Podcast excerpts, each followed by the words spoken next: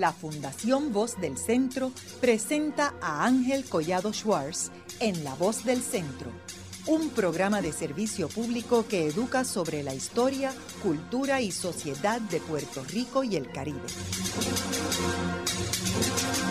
Saludos a todos. El programa de hoy está titulado La descolonización de Puerto Rico. Y hoy tenemos como nuestro invitado el licenciado Carlos Vizcarrondo Irizarri, quien fue presidente de la Cámara de Representantes de Puerto Rico en el cuatrenio del 2000 al 2004 y luego fue eh, nombrado juez del Tribunal Apelativo del 2006 al 2021. Eh, Carlos ha sido uno de los principales defensores de la descolonización de Puerto Rico. Eh, y antes de entrar en detalle sobre la entrevista, yo quisiera para beneficio de nuestros radioescuchas y para poder entender bien este programa, eh, primero hacer unas definiciones de unos términos que en muchas ocasiones han confundido la discusión entre Puerto Rico y los Estados Unidos en términos de lo que es la descolonización. Primero debemos empezar con territorio. ¿Qué es un territorio? O sea, Puerto Rico es un territorio de los Estados Unidos y el Tribunal Supremo en las decisiones de los casos insulares la definieron como un territorio no incorporado. Eh, porque eso no está en la Constitución, eso es una decisión de los jueces, eh, y ellos entendían que un territorio no incorporado no era un territorio que iba encaminado hacia la estadidad, mientras que los incorporados, que en aquel tiempo Hawái y Alaska eran definidos como incorporados, iban hacia la estadidad. Eh, Estados Unidos usa el término territorio eh, y no el de colonia, aunque significa exactamente lo mismo. Eh, lo que pasa es que Estados Unidos, recuerden que se fundaron 13 colonias, así que era, era, un, era casi imposible que unas 13 colonias tuvieran a su vez colonias. Así que por eso es que usted no va a ver en ningún documento de los Estados Unidos, en ninguno, la palabra colonia. Fíjense que ese no es el caso de los otros países. O sea, España tenía su oficina de colonia, Inglaterra tenía, Gran Bretaña tenía su oficina de colonia, Francia, Holanda. Los otros países no tienen problema con el término colonia. Pero Estados Unidos sí por esta razón. Entonces, por eso es, eso nos lleva a la cláusula territorial. ¿Por qué la cláusula territorial es tan importante para nosotros? ¿Y cómo surge la cláusula territorial? La cláusula territorial es una cláusula en la Constitución de Estados Unidos. ¿Por qué, ¿Por qué surge esto? Porque recuerden que las 13 colonias tenían territorios adyacentes a esas 13 colonias. Y los Founding Fathers querían estar claros que ningún, ningún estado, o en aquel momento colonia, podía favorecerse con los territorios adyacentes. Esa era una razón. La segunda era que no querían que el presidente, que provenía de una de las 13 colonias, favoreciera su estado natal con los territorios adyacentes y tomaran decisiones de anexarlas o no anexarlas. Y por eso es que la cláusula, que es bien sencilla, dice que el Congreso es el que tiene poderes plenarios sobre los territorios. Y es por eso, porque ningún Estado puede tomar ninguna decisión, ni el presidente de los Estados Unidos. Es solamente el Congreso. Y de ahí que surge esto de poderes plenarios. Otras palabras que son importantes definir es la de los autonomistas, la autonomía. Ese término que viene de los tiempos de España, que Puerto Rico tenía, eh, Valdoriotti de Castro era un autonomista y habían otras figuras de importancia en la historia de Puerto Rico. Ese término no existe en Estados Unidos. Y por eso cuando se habla de los autonomistas, ellos no entienden, porque los autonomistas eh, significa personas que defienden la autonomía y la autonomía en términos de Estados Unidos es self-government y es otro concepto distinto. No hay gente que se dedique a respaldar el self-government, no existe como tal. El otro término es soberanía. Soberanía nosotros aquí pues es un sinónimo a la independencia. Y se habla soberanía, independencia. En Estados Unidos no es eso. En Estados Unidos, por ejemplo, los estados de los Estados Unidos son soberanos. Y ellos usan la soberanía de los estados. Eh, de hecho, el caso este de Double Jeopardy es precisamente esto, la soberanía de los estados. Y lo mismo las naciones indias de Estados Unidos son soberanas, pero no son independientes. Así que eso es uno de los problemas que tenemos de las palabras como las utilizamos en términos de nuestro diálogo con los Estados Unidos. Y el último término, que yo creo que es el más relevante, es el Estado Libre Asociado. El Estado Libre Asociado en inglés es Free Associated State. Pero usted no va a ver un documento que diga Free Associated State, porque el propio Partido Popular sabía que la constitución no le iban a aprobar si le definían como Free Associated State, y por eso es que surge el nombre Commonwealth. Eh, en mi libro de Truman yo hablo en detalles de, de, por qué se usa esa palabra y en realidad la palabra Commonwealth se utiliza para confundir a todo el mundo, porque no era claro qué tipo de Commonwealth iba a ser, porque, eh, por ejemplo, el estado de Massachusetts es el Commonwealth of Massachusetts, que es un estado de la Unión, pero Canadá, que es un país soberano, independiente, es un Commonwealth de Gran Bretaña. Así que es tan confuso y, quiero mencionar que como yo, yo resalto en el libro de Truman, se hizo con toda esa intención y se discutió y la Marina de Guerra discutió esto en términos del objetivo de confundir. Eh, así que en esos términos eh, la definición de estos términos es importante para uno, para uno poder entender hacia dónde vamos. También hay otro detalle que es sobre, y vamos a hablar un poco sobre las Naciones Unidas, eh, y esto es algo que en un libro que saldrá publicado en, a finales de, este año, que es el libro de Eisenhower y el Caribe, eh, Muñoz Marín, Castro y Trujillo. Eh, en ese libro yo detallo eh, el, evento de las Naciones Unidas y, vemos también como, como yo cito a Trias Monge hablando de que él encontraba que eso fue una falsa, lo que pasó allí. Eh, luego, A. Fortas, que es un personaje importantísimo en términos de la relación con Puerto Rico en este periodo, él mismo entiende que, que se engañó al pueblo porque lo que Estados Unidos dijo para que eh, las Naciones Unidas sacaran a Puerto Rico de la colonia, no lo ejecutó en términos de la relación con Puerto Rico. La relación con Puerto Rico quedó exactamente igual antes de lo que sucedió en la ONU. Eh, así que con este trasfondo, eh, me gustaría, Carlos, que, que comenzáramos hablando de cuándo es que tú te envuelves con todo este proceso de la descolonización en una posición de liderato dentro del Partido Popular eh, y con mira a, una situación donde había que, eh, explicarle a la gente y, y convencerlo de cómo se podía descolonizar a Puerto Rico. Quiero mencionar también que luego de que se aprueba la constitución en el 52, en el 53 eh, se trata de introducir un proyecto cosmético para arreglar algunas palabras, particularmente lo del pacto, porque Muñoz estaba consciente de que el Congreso había rehusado aprobar el pacto. Y entonces es que Fortas se le ocurre mencionar en la, en la naturaleza de un pacto. Y yo menciono también el libro de Truman que en la naturaleza de un pacto, es decir, como si fuera un pacto, pero no es un pacto. Eh, y entonces eso tiene cola, porque entonces luego en el proyecto de de Fernand Murray en el 59 se tranca cuando el propio senador Jackson le dice a Muñoz Marín, eh, yo creo en esto que tú este, estás esbozando del, desarrollo de Lela. Lo que pasa es que el Congreso no lo puede aprobar, porque si nosotros tenemos poderes plenarios, no podemos tener un pacto entre iguales. Porque un pacto entre iguales, pues entonces no tendría poderes plenarios. Y así se lo dijo Jackson, y por eso nunca fue ni a vistas públicas el proyecto de Fernand Murray en el 59. Pero bueno, Carlos, háblanos un poco sobre, sobre eh, tu envolvimiento en términos de la descolonización de Puerto Rico. Bueno, primero agradecer Ángel la oportunidad de, compartir en este foro que me parece que es una contribución histórica, eh, un acervo histórico para, para, nuestro país. Así que estoy bien honrado de, compartir e, este foro. Eh, pues en efecto, podría echar la mirada al 1986 en ocasión de presidir yo la Asamblea eh, Municipal de Carolina, ahora se llaman, ahora se llaman legislaturas municipales. Eh, pues para aquel tiempo, en 1986, tuve la oportunidad de propiciar una posición de consenso en la asamblea que yo presidía, porque a la sazón yo era eh, miembro de la Comisión de Desarrollo Constitucional del Colegio de Abogados y como sabe, el colegio siempre ha planteado eh, un mecanismo procesal de la convocatoria de una convención constituyente, una asamblea constitucional de estatus.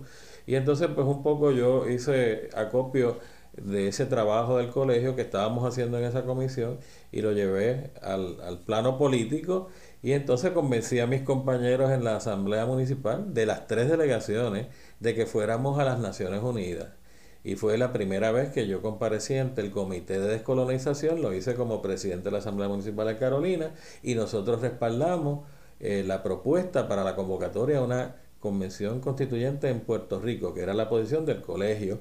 Y a mi lado, a, la, a mano derecha, estaba el portavoz de la delegación no progresista en la asamblea, Franca, Franca Macho, me acuerdo. Y a la izquierda estaba el portavoz del Partido Independentista, el doctor Papo Vizcarrondo de Carolina. Y los tres fuimos ante el Comité de Descolonización.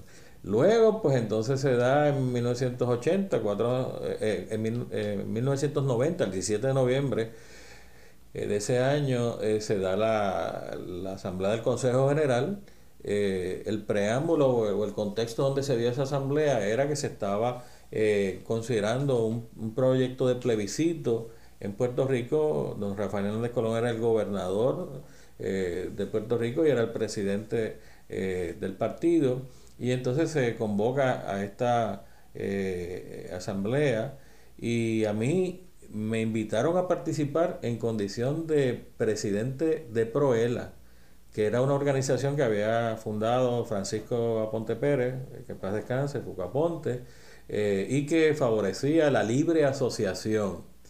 Eh, yo advine a ser uno de los jóvenes y luego vicepresidente y finalmente pues fui presidente de, de Proela y a mí me invitan en esa calidad, o sea, yo no era miembro del Consejo General porque yo no tenía una posición electiva en ese momento o en estructura partidaria. Sin embargo, aproveché modesta parte la invitación porque en un momento determinado, cuando se presentan cinco resoluciones para la consideración de la posición que iba a asumir el partido, y eran cinco resoluciones que más o menos decían lo mismo, pero eh, donde se diferenciaban era en la, en la eventualidad de cuándo se iba a celebrar el plebiscito. Obviamente Hernández Colón no quería que la elección del 1992 cogiera al Partido Popular involucrado en una, eh, una experiencia de plebiscito, porque las consideraciones electorales en ese momento pues estaban, tenían que estar centradas para salir reelectos. Así que de esas cinco resoluciones que fundamentalmente decían lo mismo, yo las, las miré las cinco y dije, aquí falta una cosa bien importante, y es que quede claro que este Estado libre asociado que nosotros vamos a defender en este eh, plebiscito, si se participa cuando sea, a fines del 91, o si no, después del 92, que no, no comprometa a las elecciones del 92, pues le falta más importante, que es que el ELA no sea ni territorio ni colonia. Y entonces introduje una enmienda a las cinco resoluciones en que planteaba que se, se, se, hará esta selección, eh, la preferencia de estatus que quiere el pueblo de Puerto Rico, en, entre alternativas de, de, de igualdad política, decían las resoluciones, pero yo le introduje, la enmienda es, no subordinadas a los poderes plenarios del Congreso bajo la cláusula territorial de la Constitución de los Estados Unidos.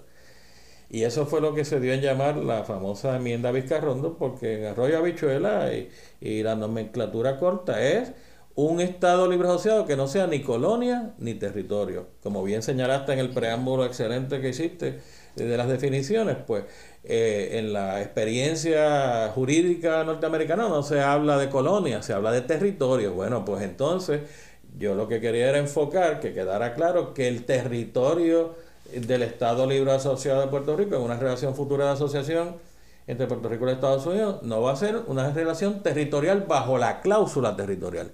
Y Hernández Colón sometió a consideración de los concejales la propuesta y fue aprobada por unanimidad. Eh, Ahora, quiero mencionar, nunca antes el Partido Popular se había atrevido a pasar una resolución así. No, nunca. Nunca. Nunca. O sea, el, Partido Popular y Muñoz y Fernó sabían esto, ellos sabían que estaba bajo la cláusula territorial, ellos sabían que seguía siendo un territorio, ellos decían del, de que habíamos conseguido gobierno propio, etcétera, pero eso no era cierto, no era cierto porque ellos iban a los comités en el Senado y la Cámara y se sometían a esos comités de territorio. Y, y el partido, es interesante porque nunca antes el Partido Popular se había atrevido a aprobarla.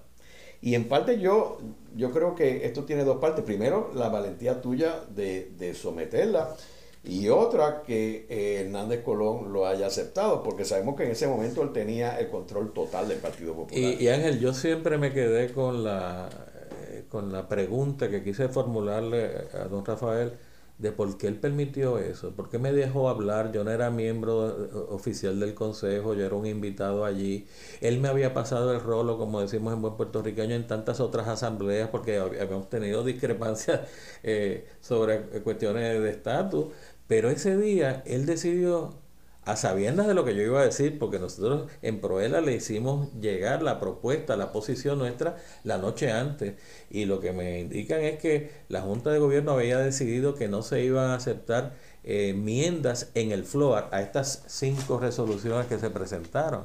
¿Por qué Rafael Hernández Colón permitió que Carlos Vizcarrondo, a quien le había pasado el rol en tantas otras ocasiones, fuera él y no fuera otro, cualquier otro compañero, decir, el compañero Marco Rigao, el, eh, Severo Colbe, el padre, que eran de la misma línea eh, autonomista de libre asociación nuestra? Pero decidió que fuera yo. Y lo otro, y fue una cosa bien, bien cómica hasta risible, porque por lo, por lo que estás señalando, lo avasallador que era su liderato, en el Partido Popular se decía lo que Rafael Hernández Colón decía que se hiciera. Y él levanta la mano después que me escucha hacer el planteamiento de la enmienda a las resoluciones. Él es el primero que levanta la mano y entonces mira hacia los lados como quien dice, me levanta la mano todo el mundo. Y allí están retratados en una fotografía para la historia todo el liderato del Partido Popular Democrático, conservadores, centristas, eh, liberales, todos con la mano alzada, porque yo creo que Hernández desconoce encargó con la mirada de que todos me levantan la mano.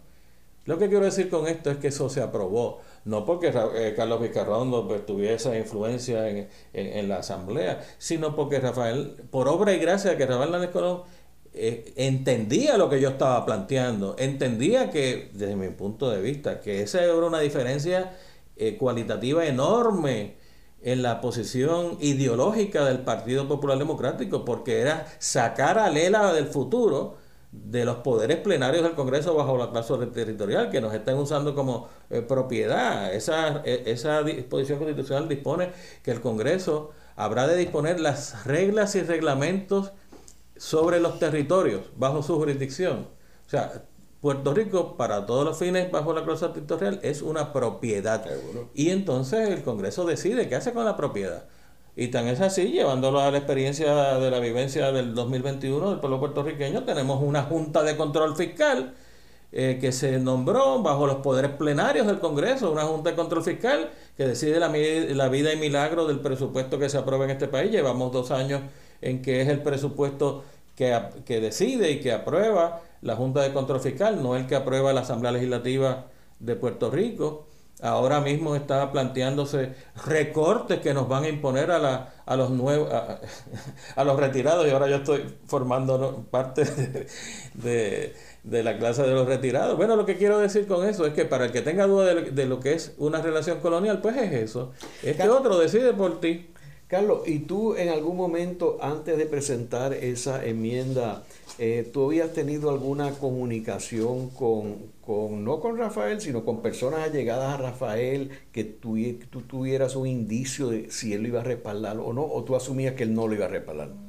Yo asumía que él no lo iba a respaldar, eh, eh, no solo él, sino la mayoría de, los concejales, porque entiéndase que el Partido Popular tiene diferentes corrientes ideológicas y Proela siempre había sido, pues, el, mecanismo del cual los liberales se, utilizaban para adelantar eh, la posición de la libre asociación dentro de la sombrilla eh, del Partido Popular Democrático. O sea, que, que, sabíamos que era bien cuesta arriba. Por eso es que yo digo que don Rafael Hernández Colón sabía lo que nosotros íbamos a plantear y entendió la dimensión del planteamiento que estábamos haciendo. Y con todo y eso él lo permitió y desde mi punto de vista hasta eh, se encargó de que aparecieran los votos para que se aprobara lo que luego se dio en llamar la enmienda Vizcarrondo. Ahora, él estaba en este periodo en el proceso de, de negociación con las vistas de Bennett Johnston en Estados Unidos sobre el estatus.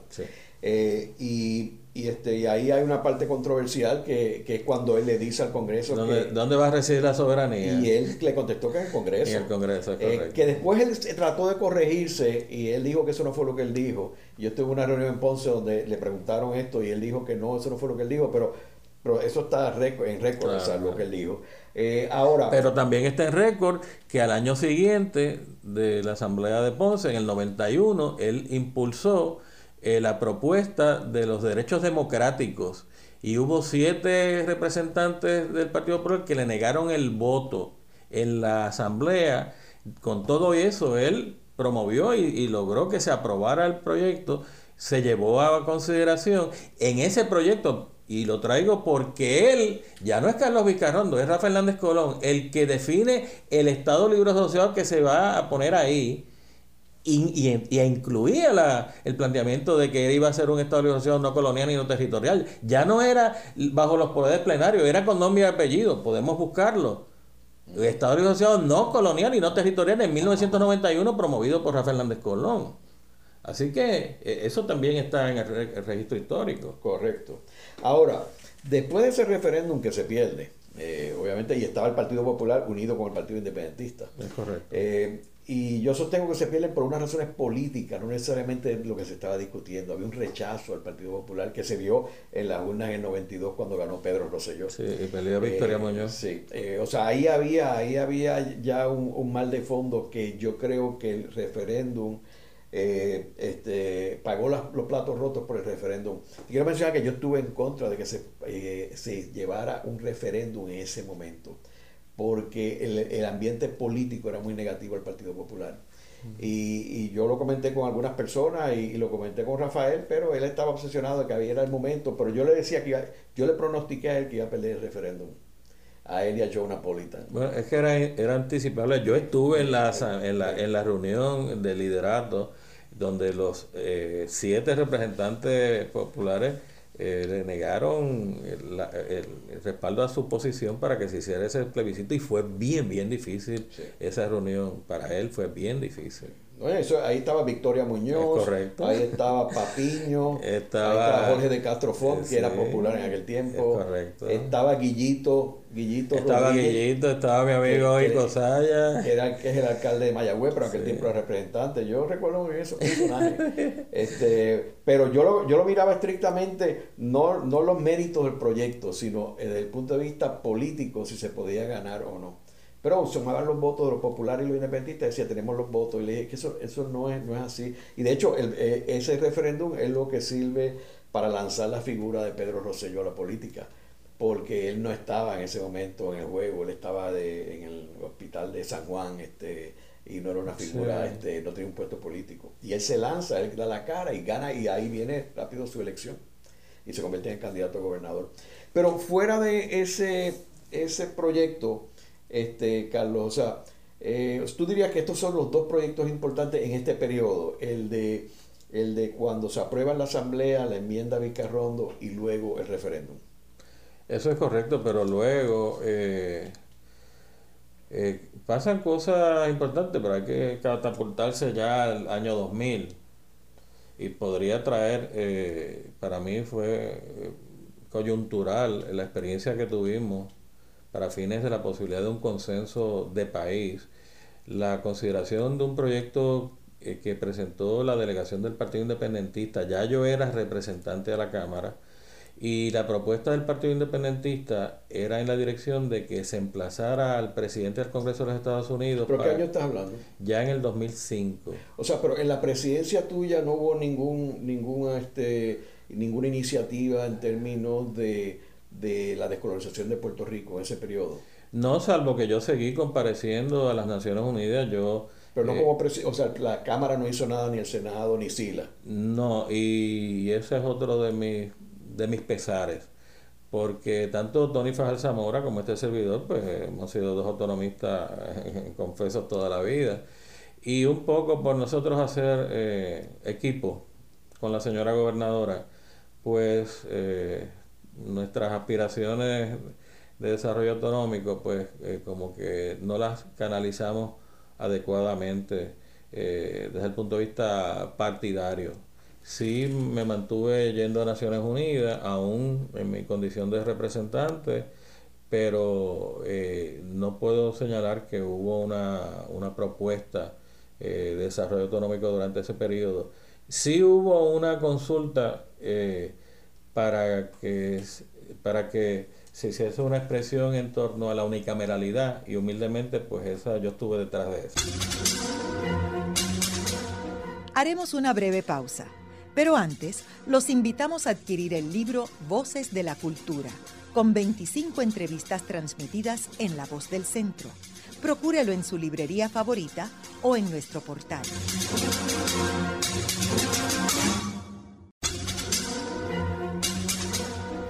Continuamos con la parte final de La Voz del Centro con Ángel Collado Schwartz. Pueden enviarnos sus comentarios a través de nuestro portal www.vozdelcentro.org. Continuamos con el programa de hoy titulado La descolonización de Puerto Rico. Hoy con nuestro invitado, el licenciado Carlos Vizcarrondo Irizarri, quien fue presidente de la Cámara de Representantes de Puerto Rico y juez del Tribunal Apelativo. Eh, y también, como mencionamos anteriormente, fue uno y es uno de los grandes defensores de la descolonización de Puerto Rico desde eh, que comenzó a ocupar posiciones de liderato dentro del Partido Popular Democrático. Mencionamos en el segmento anterior, eh, primero unas definiciones de unos términos que es importante uno eh, tener este, este trasfondo. Segundo, qué fue lo que pasó desde que Puerto Rico aprobó la nueva constitución en 1952, que quiero mencionar que uno de, los, rasgos más interesantes de, la cuestión colonial con Puerto Rico es que una constitución que es aprobada por un pueblo es la última expresión, la expresión máxima de un pueblo y el hecho de que esa constitución, después que se aprueba en referéndum en Puerto Rico, se envía al Congreso y el Congreso la enmienda y nos las envía otra vez a Puerto Rico para que nosotros la aprobemos, ese, ese acto nada más dramatiza el, la, la, cuestión colonial de Puerto Rico, porque países soberanos, independientes, un tercer organismo no puede revisar nada que ha sido aprobado por el pueblo. Eh, luego hablamos de lo de las Naciones Unidas eh, y entonces nos quedamos en el segmento anterior, Carlos, hablando ya del periodo del 2004, que es el periodo que eh, nuestro invitado es miembro de la Cámara de Representantes porque en el 2004 el Partido Nuevo Progresista gana la elección en la Cámara y en el Senado y Aníbal Acevedo Vilá por apenas un puñado de votos sale electo gobernador de Puerto Rico, el comisionado residente es Luis Fortuño. Así que en este escenario que estamos hablando, donde el Partido Popular Democrático está en minoría en, prácticamente todo lo, en la legislatura y en, el, y en la mitad del Ejecutivo, que es en Washington, solamente la gobernación que ocupaba Aníbal Acevedo Vilá. Cuéntanos cuál fue el proyecto de consenso en términos de la descolonización de Puerto Rico. Bueno, para fines de, este eh, eh, proyecto, yo tuve participación porque ya yo había dejado de ser presidente de, la Cámara, eh, ya corría el año 2005 y el señor gobernador Aníbal Acevedo Villar me solicita a, tanto a mí como al compañero Jorge Colbert que les representemos en unas conversaciones que se estaban dando de una iniciativa que estaba generando el Partido Independentista Puertorriqueño mediante un proyecto que, que se presentó para que se consultara, más bien para que se emplazara al presidente de los Estados Unidos, al Congreso de los Estados Unidos, eh, sobre las diferentes definiciones. Lo que tanto hemos ansiado, que nos diga el americano qué es lo que está dispuesto a dar en la estabilidad y la independencia él ha desarrollado. Así las cosas, y eso eh, fue un proceso eh, muy interesante y, muy patriótico a mi manera de ver. Tengo que, consignar que tanto eh, el exgobernador Pedro Rosselló como Fernando Martín, bueno, todos los que interaccionaron en ese, en ese proceso, pusieron primero al país antes que las consideraciones político-partidistas o inclusive ideológicas. Y ese proyecto se logró aprobar por unanimidad, Ángel, en la Cámara y en el Senado. O sea, lograr que las tres delegaciones se pusieran de acuerdo para un lenguaje común, para una cosa tan trascendental como emplazar al presidente y al Congreso de los Estados Unidos a que defina las alternativas, los contornos de lo que está dispuesto a dar en cada una de las alternativas. Eso se llevaba a Puerto Rico para que votáramos sobre ello en un plebiscito. Decía el proyecto que si en dos años ese plebiscito no se daba, Puerto Rico se autoconvocaba en una asamblea constitucional de estatus. Ese proyecto se aprueba, se aprueba por unanimidad. Y luego el señor gobernador eh, eh, Aníbal Acevedo Vilá, pues, eh, lo vetó. Lo cual creo que, fue en extremo desafortunado porque perdimos una coyuntura histórica inigualable. Hubiéramos aprovechado muchos años que luego hemos perdido porque no se volvieron a alinear los planetas. Carlos, ¿y, ¿y se sabe por qué Aníbal vetó ese proyecto? Eh, no, Él no dio ninguna eh, razón. Eh, bueno, bueno, la razón pública fue en la dirección de que hubo unos líderes del Partido Nuevo Progresista, connotados líderes de la talla de, de Carlos Romero Barceló, y en aquel momento Iris Miriam y otros eh, líderes que indicaron que ellos no iban a aceptar ese acuerdo que había eh, favorecido el partido eh, de consenso con los demás sectores y que ellos como quiera iban a empujar su, su alternativa y entonces Aníbal entendió que eso era violatorio del acuerdo y, determinó que lo, lo iba a vetar y lo vetó. ¿Y se consideró, se consideró ir por encima del veto? Eh, se consideró, este servidor, eh, Jorge Colbert, consideramos ir por encima del veto. Finalmente no lo, no lo hicimos y, y, esta es la segunda, eh, el segundo reconocimiento de errores en mi vida política. Tengo que admitir que cometí ese error. Debí haberlo hecho, me había comprometido a que lo iba a hacer y no lo hice. y eso es un error que llevaré ¿verdad? en mi conciencia, porque la coyuntura era tan, era tan importante para el país que, en verdad pues hubiera sido eh, trascendental para el futuro político de Puerto Rico, que nosotros como un solo hombre eh, hubiésemos eh, puesto al, americano, al, presidente, al Congreso, en posición de que nos hablaran claro. Tan es así que ahora al dejar la judicatura después de 14 años y medio, de una experiencia extraordinaria, que quizá en otro momento podamos hablar de ella, de la justicia la, y la judicatura puertorriqueña, pero eh, ahora que no tengo las ataduras que tuve por 14 años y medio, eh, todavía tengo esa espinita en el corazón y sigo pensando que la única alternativa que nos queda como país para sacar los pies del plato, Ángel, es el consenso. Un consenso como el que se logró en ese año 2005 eh, eh, un consenso similar se dio al año siguiente y yo también representé al señor gobernador Aníbal Acevedo Vilá en las conversaciones para ver si se rompía el impasse sobre el presupuesto. Eh, la, Asamblea Legislativa PNP no le quería aprobar el presupuesto a Aníbal y había ese impasse, se cerró el gobierno, los empleados públicos en la calle por dos semanas. Pues ese, e, ese impasse se resolvió eh, mediante la conversación, el diálogo y la eh, propuesta para terminar ese impasse se hizo en la computadora de Néstor Duprey Salgado, que era mi ayudante ejecutivo y, y a la sazón secretario de la Cámara de Representantes. Me, me hacía esas dos funciones por, la por el mismo sueldo. Eh, y eso se hizo en la computadora de mi oficina de, de Néstor. Se logró consenso allí. Lo que quiero decirte con esto es que yo estoy convencido de que esa es la alternativa. En términos políticos, yo creo que debiéramos rescatar aquel esfuerzo. Aquel esfuerzo porque demostramos que podíamos poner al país por encima de cualquier otra consideración eh, partidaria, ideológica o, personal. Y yo creo que se puede. E, e, e, esa, esa, herramienta de consenso la viví yo ahora por 14 años y medio en la dinámica de la consideración de, y discusión de casos en mis paneles.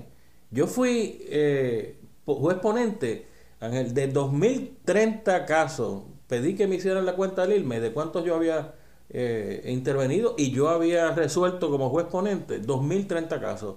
Búscate las estadísticas de esos 2030 casos en los paneles si es o no cierto que de un 95 a un 98% se sacaron por unanimidad. Mis compañeros me dieron el voto, mis compañeros en el panel, compañeros que quizás veían desde una perspectiva jurídica distinta a mí la solución, la adjudicación de un caso en particular, pero entrábamos en esa dinámica de, de, de, negociación, de escucharnos con respeto y, y lo que originalmente se convertía en mi propuesta, terminaba siendo la propuesta del panel y la firma de los tres jueces.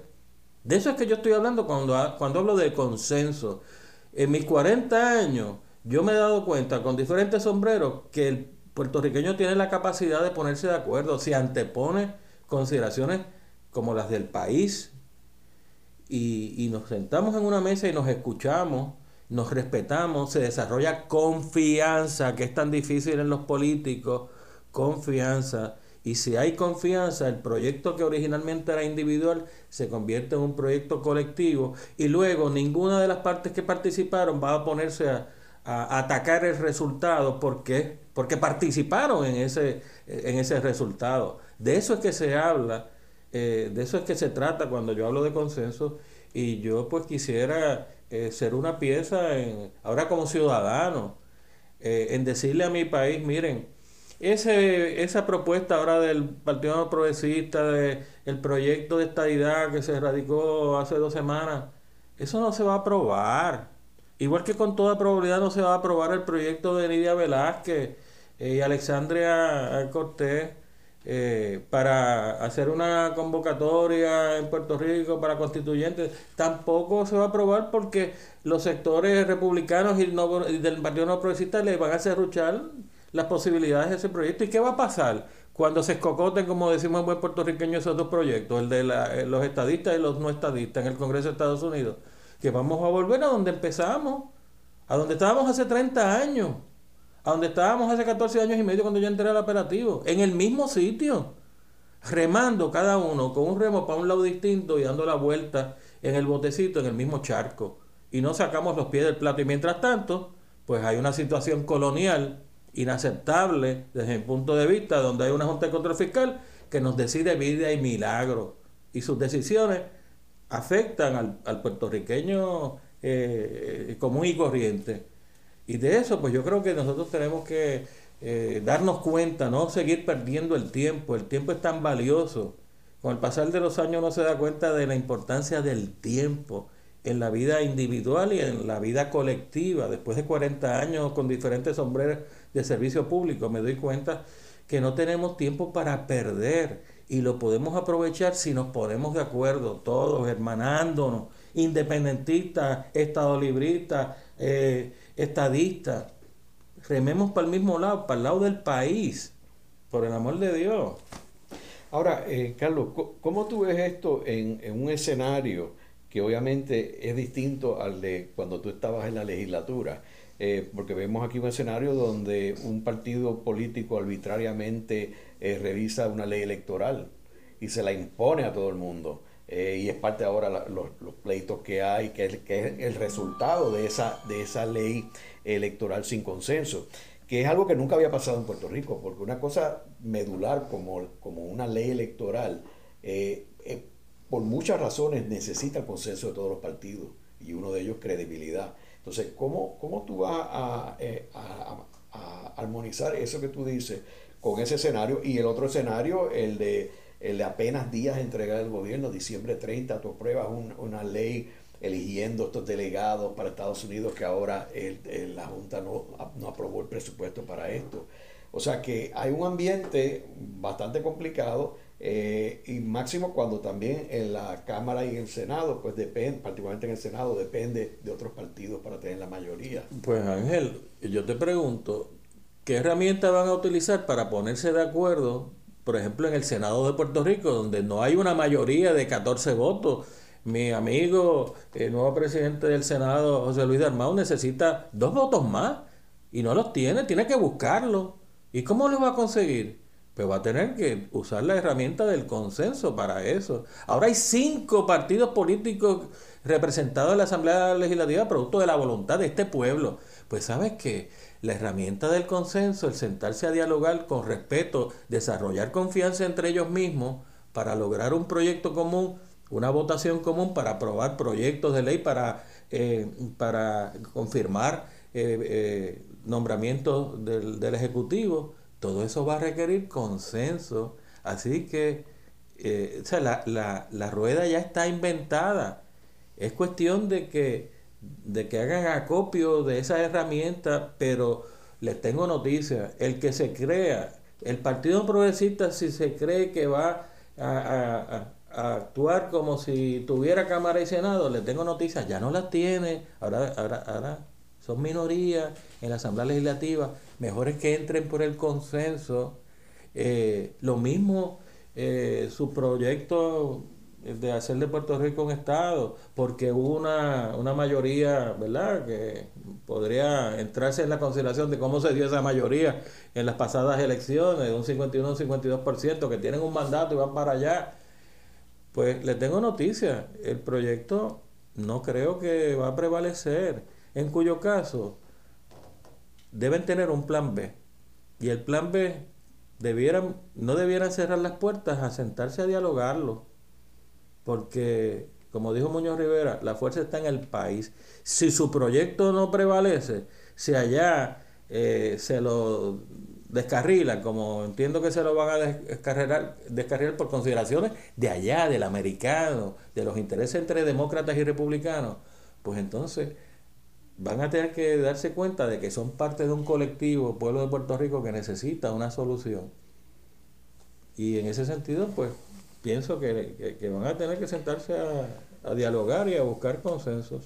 Carlos, volviendo otra vez a, algo que habíamos hablado sobre eh, los inicios de tu eh, enmienda eh, Vizcarrondo, en términos de Puerto Rico estar fuera de la cláusula territorial.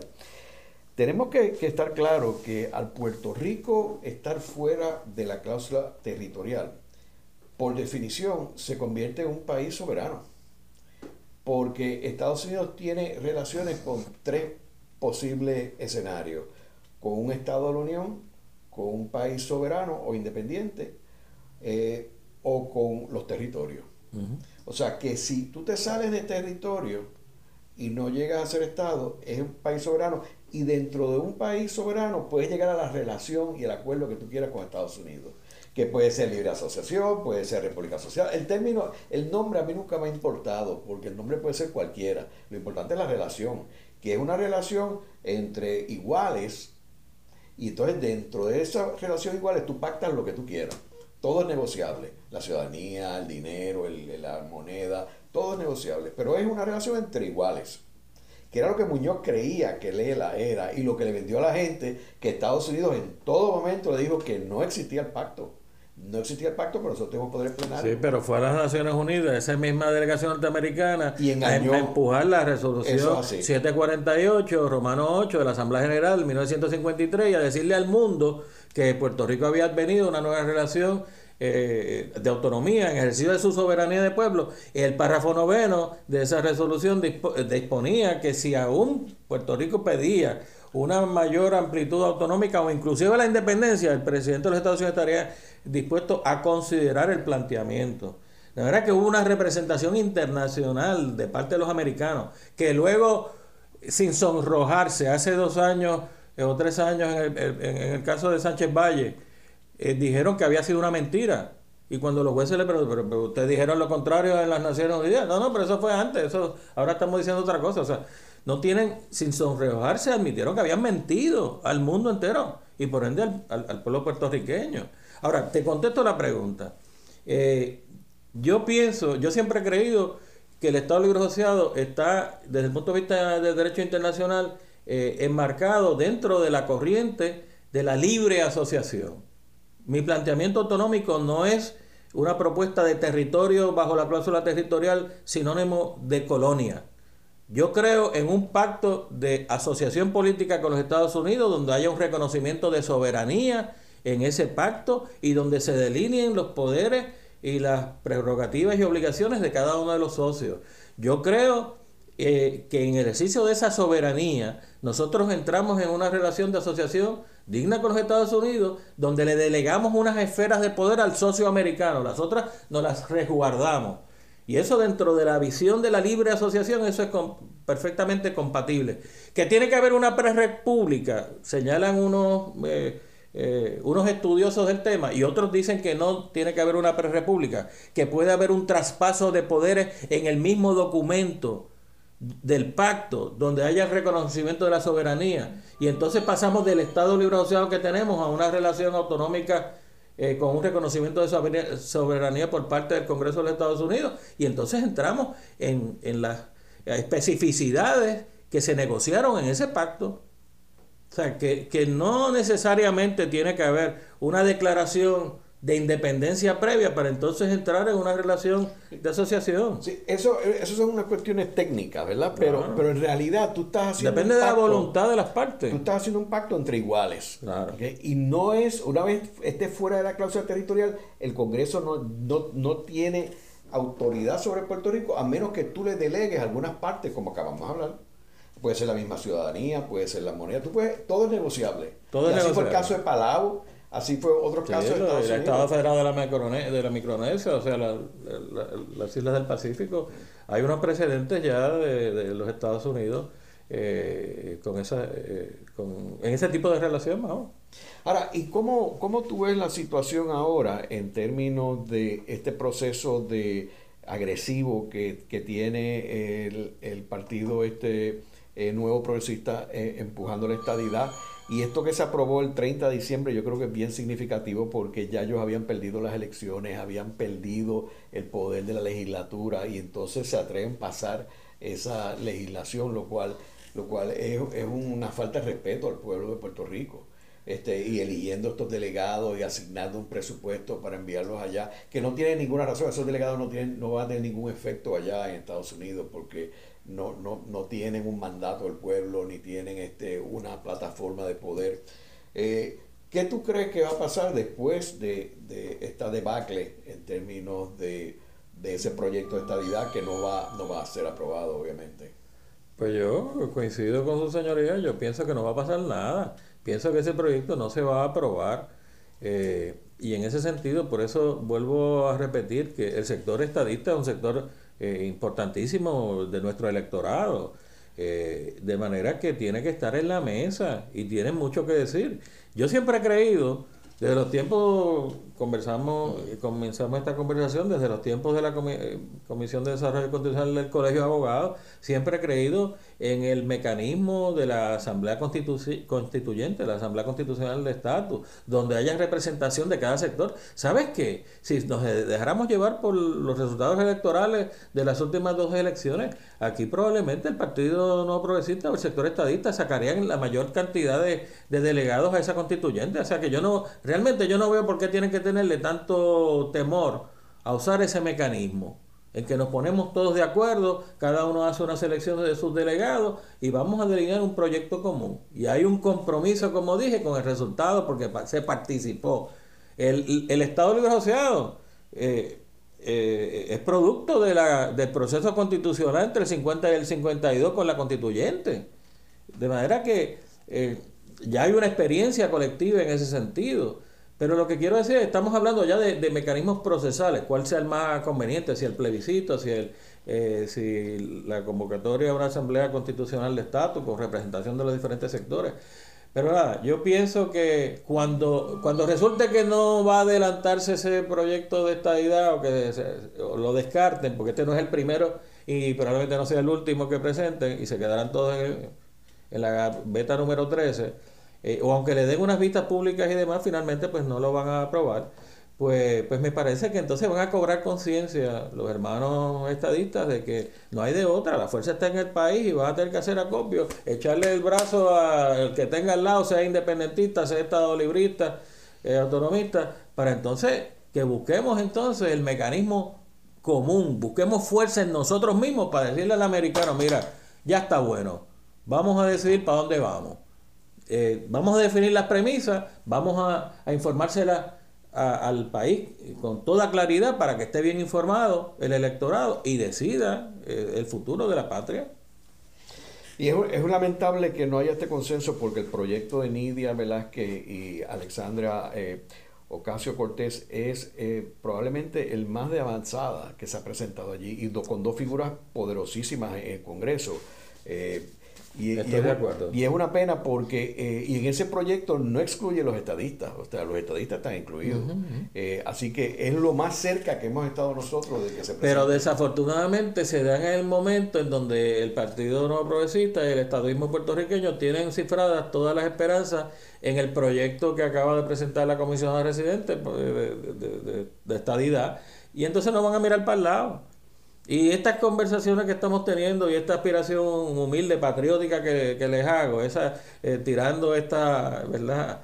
Eh, esta propuesta de consenso, en este momento no la van a considerar, yo lo sé, pero sé que es cuestión de tiempo en que se den cuenta de que su propuesta no se la van a considerar, no se la van a aprobar y entonces van a tener que darse cuenta que son parte de este país, de este colectivo, que si no busca las maneras de ponerse de acuerdo y empujar para el mismo lado, cuando nos hemos puesto de acuerdo, hemos sacado a la Marina de Vieques. Cuando nos hemos pu puesto de acuerdo, hemos sacado a un gobernante que, no, que nos ha fallado. Así que el futuro, pues, eventualmente va a ser del país, va a ser de nosotros mismos si nos ponemos de acuerdo.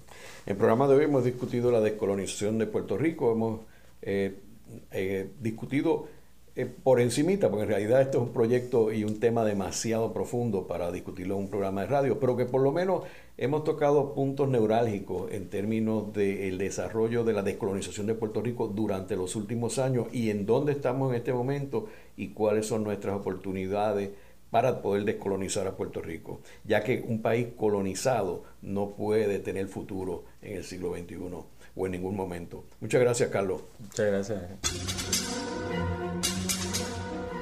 Esta ha sido una producción como servicio público de la Fundación Voz del Centro. Los invitamos a sintonizarnos la próxima semana a la misma hora. Y recuerden que pueden adquirir el libro Voces de la Cultura en su librería favorita o en nuestro portal.